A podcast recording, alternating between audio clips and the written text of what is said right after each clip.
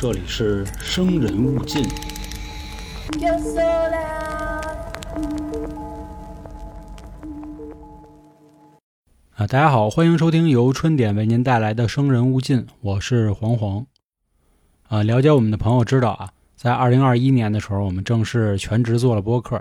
这一年呢，也是非常非常感谢各位的支持。在新的一年啊，我们也一定会给大家带来更多更好的节目。下周呢就是春节了，所以提前在这儿呢也祝各位虎年大吉，虎虎生风。下一周呢也是春节七天放假，所以我们呢这次也休息一下。做了一年了，确实挺累的。不知道去年这个时候大家还有没有印象啊？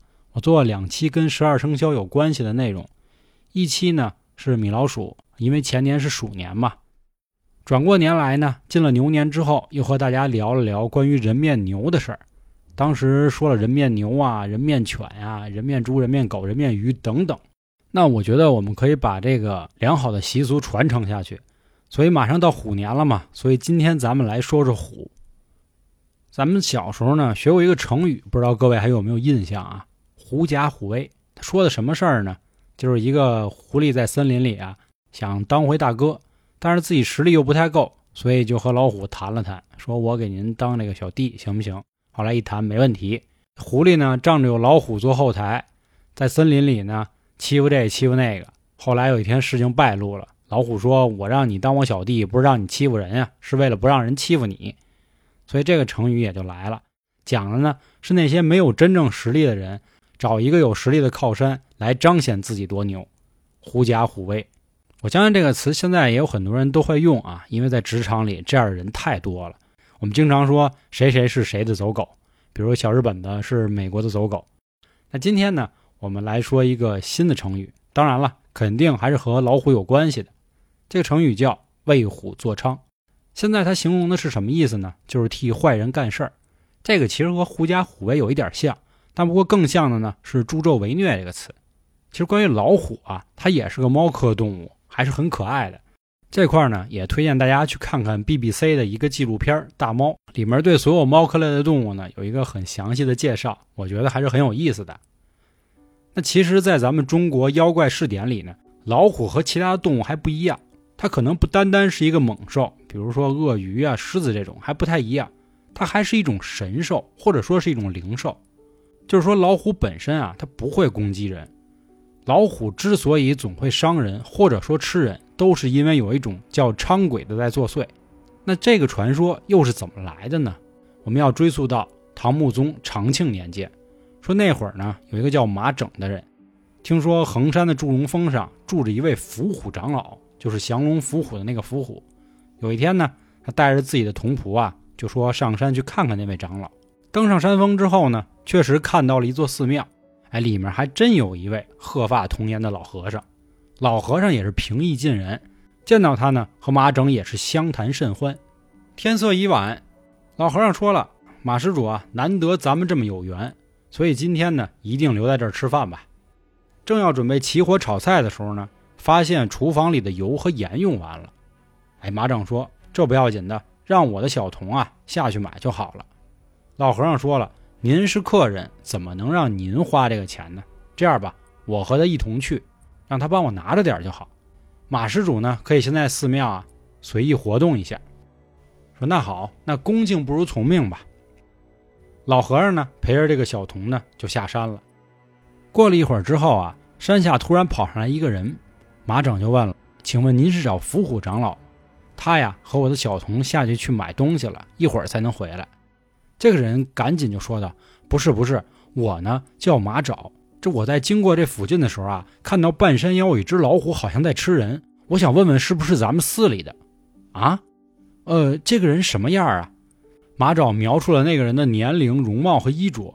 这个时候马整慌了，说：“那是我的小童啊。”马爪又说。哎，这个说其实还有一件事我没敢说，那只老虎在吃完人之后啊，他就变成了一个头发全白了的老和尚。这个时候马整慌了，你们不会是看错了吧？正在两个人啊四目相对、面面相觑的时候，老和尚回来了。马找呢轻声的和马整说：“没错，就是这个和尚。”而老和尚回来之后呢，也只说小童在山下玩，一会儿就会回来。而此时看到了马爪，又和他说道：“既然都是有缘人啊，请两位来住我的僧房吧。”但两个人摆摆手说：“这怎么合适？我们还是住在斋堂里吧。”到了晚上，两个人把门啊紧紧地拴上，静待着外面的动静。果不其然，到了半夜里，有一只老虎来了，并且尝试好几次啊撞开他们斋堂的门。好在两个人用力顶住。这个时候，两个人啊都明白了，他们决定要把这只老虎宰了。俩人一说，咱又打不过他，那咱们怎么弄呢？到了第二天一早啊，两个人就和老和尚说了：“师傅，我昨天晚上睡觉的时候没睡踏实。”咱后院是不是有口井啊？我感觉里面老有点怪声儿。您要不带我看看？老和尚也没多想，正到这附近的时候呢，老和尚说：“此处并无异样啊。”这两个人又说：“说您低头看看，里头肯定有东西。”正在这老和尚低头的这一瞬间呀，马爪一个用力就把他推下去了。而随着老和尚这一落水，他立马就变成了老虎。两个人呢，也是赶紧搬来了一块大石头，把他活活砸死了。这事儿办完之后啊，两个人赶紧就往山下跑。可是好巧不巧，两个人还迷路了。不过得亏碰到了一个猎人，说没事儿，我在这片树林子里啊有一个窝棚，咱们一起过。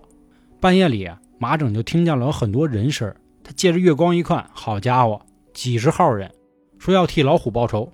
猎人说呀，这些人啊都是被老虎吃掉了，死后呢却为老虎开道，因为他们成了伥鬼。马整就冲着这些人骂。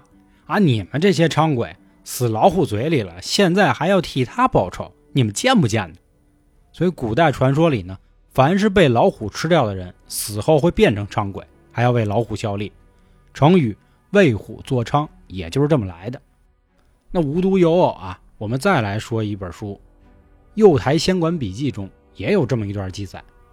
这说在道光年间，杭州西湖高峰一带有老虎出没，村民呢弄不了。所以就请人说，谁能把老虎给捉住？捉住之后呢，我们肯定是高价感谢你。这个时候呢，就有很多人来应募了，大家准备好了毒弩、机关、捕兽夹、工具等等这一系列的。当时他们其中有一个人胆儿大，爬到了树上埋伏；其余的几十个人呢，拿着火枪在山下埋伏。他们就这么一夜一夜的等啊，有一天终于等来了老虎，不过只听到老虎声音，并没有看到老虎的真身。而走出来的呢，却是伥鬼。他跑到了放置毒弩的地儿啊，自己自言自语说了一句：“我操，这可不利于我虎哥呀！”所以把毒弩破坏了。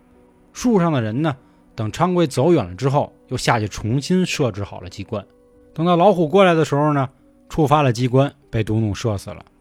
而还在前面探路的昌鬼听到了声音，赶紧往回跑，并且四处大喊：“说我要为我大哥报仇。”而此时呢，在山下埋伏的人啊。一同冲了上来，一边放着炮，一边开着枪，把昌鬼就赶走了。在元成宗大德年间呢，江西永新州啊，有一位医生叫林行可，他的医术非常高明，因此也有很多人请他出诊。到有一天晚上，有一个老太太来了，说：“医生，说你快救救我们吧。”医者父母心，一看到老人家岁数不小了，就同意了。医生呢，跟着老太走了几里路，来到了一片树林前。老太说：“您等一会儿啊，我去把病人给喊出来。”这会儿医生就琢磨了，说：“谁住树林子里啊？而且还要等他喊出来，那他到底病没病啊？”在模糊的月光底下，这林行可就发现了，这老太太走到了一座坟前，一晃没了。这个时候，林医生就慌了，说：“哟，干了！我会不会是碰见什么东西了？”好在这不远处呢，有一座东岳庙，他就赶紧跑这小庙里了。关好了门之后呢，看看外面到底发生了什么。不一会儿，这老太太呀领来了一只老虎，找了半天也没瞧见医生。老太太长叹了一声：“哎，三年了，真是可惜。我就想着给你骗这个医生来吃，想不到啊，你福薄至此。”林医生躲在庙里呢，连气儿都不敢出。最后到天亮之后，屁滚尿流的爬回家。打这儿之后。再也不出诊了。上面两则故事呢，都是关于伥鬼和老虎的一个合作，或者说呢，伥鬼是服侍老虎的。不过还有一种说法呢，说伥鬼实际上是控制老虎的，也就是说，所谓的狐假虎威或者是幕后大哥是昌鬼，并不是老虎。在《广义记》中有这么一则故事，说在湖北荆州有一个人进山了，碰到了昌鬼，昌鬼出其不意啊，把虎皮套在身上了。这人呢，不由自主的就变成老虎了，受昌鬼指挥。三四年间啊，这人一直各种吃人、吃小动物等等。他虽然是老虎，但是他的心还是人，或者说头脑里他还知道自己是个人，他就一直呢想办法抵抗，又不知道怎么办。后来有一天呢，昌鬼带着这只老虎啊出去打猎，恰巧路过了一座庙。这个时候，这老虎心生一计，呲溜一下子就跳到了庙里。他也想着应该就能摆脱昌鬼了。恰巧啊，他也非常幸运，这庙里真有一位号称能伏虎的高僧。这位高僧看见老虎啊，好像就明白什么了，因为发现这只老虎并没有攻击人，所以呢，就把它留在了庙里，给它吃斋，冲它念佛。半年之后，虎皮脱落，变回了人形。这个时候，他和老和尚们讲清了原委，万般感谢之后呢，辞别了老和尚。谁成想啊，那只伥鬼一直在门口蹲着他呢。他刚一出这庙门，又拿虎皮给他套住了。他呢，趁自己还没有完全变成虎形的时候，赶紧又跑回了庙里，跟老和尚说明之后，继续在这里念经祈祷，逐渐呢，也恢复成了人形。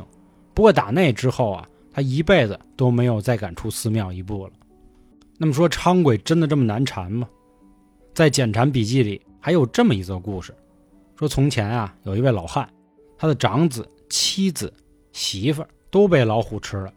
有一天呢，他的小儿子梦见自己的母亲给他托梦，说在某座山的某棵树下呀有金子，这样你的后半生啊就吃喝不愁了。其实给他托梦的呢，就是他的母亲死后变成的昌鬼。想引诱自己的儿子给老虎吃，好在啊有神灵的庇佑，这老汉的儿子才没被老虎吃掉。那只老虎最终也被抓住了。据说后来这昌鬼还有所醒悟了，自己跑到了鬼门关，和阎罗王说呀：“我之前干了什么什么样的事儿，我现在乐意给您赎罪，去给人打工去了。”那么，如果遇到那种冥顽不化的昌鬼，我们应该怎么破呢？哎，在《太平广记》里有这么一则故事。说唐代啊，有一位监察御史柳病，他外出巡视。柳御史这次啊是微服私访，除了几个仆人呢，只有一个秘书随行。众人经过了一座荒山之后啊，就在一座废弃的驿站里歇着。在半夜的时候啊，忽然有一只小鬼进来了，一哈来高，长得呢跟个猴一样。他手里拿着一面旗子，轻轻的呀就插在了他秘书头上，然后就跑了。而这一幕呢，全部被御史看在了眼里。他等小鬼走了之后，悄悄起身，把这个旗子拔了，并扔到了屋外。过了一会儿啊，确实来了一只老虎，在他们每个人身上都闻了一下，什么也没做，就走了。过了一会儿呢，小鬼又来了，又在这个秘书头上插了一面旗子。刘御史还是像刚才一样，又给拔了。老虎也是白跑一趟。这么一来二去，一来二去，天也终于亮了。刘御史知道啊，昨天晚上遇到的就是昌鬼了。他应该是来给这个老虎定位的，他心里琢磨，估计我这位秘书啊命数已到，他就把整个事情告诉了他，说这个事儿是这样啊，你可能是难逃一劫了。这样吧，咱们也是主仆一场，我把我防身的宝剑给你，你自己去逃命吧。你别看这秘书啊，他是从事文秘工作，但胆儿不小。告谢了御史之后，自行就进山了，说我现在去找老虎算账。秘书进山之后啊。发现一座茅草庵，往里一瞅没人，但是桌子上呢有文房四宝和一卷文书，边上还有一张虎皮。拿起文书一看，这上面全是人名，有的打了勾，有的没有。他发现自己的名字也在其中。哦，原来啊，这就是勾魂的名簿。秘书心中明白了，说：“那甭想了，这老虎就是勾魂使者。”他将名簿跟虎皮都拿上了，仗剑而去。走了没几里路。有一个胡僧从后面叫住他了。胡僧说：“啊，我就是这个勾魂使者，天配何时之。昨晚没吃成，也耽误了这个好时辰，也算误了工期了。即使你现在卷走了名簿，命数还是难以抗拒的。不如啊，用巫术技巧来化解这次灾难。胡僧的这个巫术啊，倒是不复杂，跟秘书说，说你用剑啊，在自己手上拉一下，将血涂在外衣上，把你的外衣和虎皮扔给胡僧，胡僧穿上虎皮变成老虎，撕咬那件带血的外衣就可以了。这样操作完了之后呢，我回去也好交个差。秘书也确实按照他这样做了，果不其然，打那以后啊，老虎也再没有出现，昌鬼也没有在他的头上继续插旗，秘书呢也回到了柳御史的身边，继续替他工作。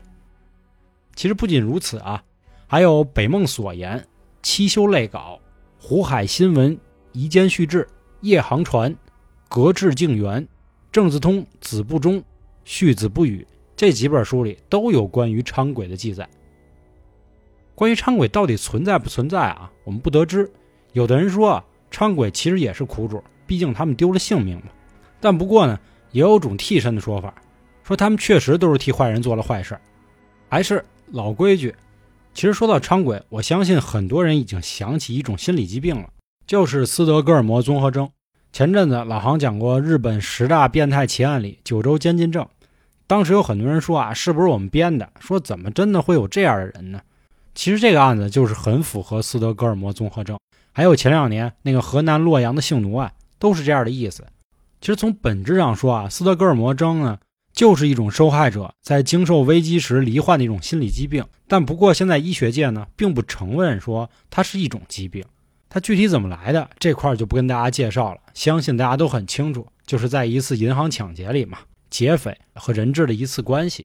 当时呢，大部分人质被解救之后。被送往精神病医院，接受了心理的急救，消除了当时的那种紧张感。有的人也走了出来，但是不同的人啊，经历事件的反应确实不一样。有的人呢，确实就患上了最常见的创伤后应激障碍，也就是咱们经常说的 PTSD。这些人呢，会反复回忆起当时的一些消极的情绪，并且已经影响到了他们正常的生活。所以啊，我在这块呼吁啊。我们以后如果会碰到这种斯德哥尔摩综合征的患者呢，应该多一些关照，因为毕竟这种概率还是比较低的。但凡事总有例外，谁也不知道明天会怎么样。就无论如何吧，当自己身处险境的时候呢，保持一个清醒，看清伪装，才是对抗这些邪恶的最佳力量。那好啊，今天关于为虎作伥的故事呢，就和大家说到这里。春节期间拿了压岁钱之后呢，也建议您来购买我们的付费节目听一听，一集只有六块钱，非常划算。关注微信公众号“春点”，里面就有收听的方式了，绝对是物超所值的。最后再次祝各位虎年大吉，虎虎生风。我是黄黄，今天的节目就到这里，感谢各位的收听，拜拜。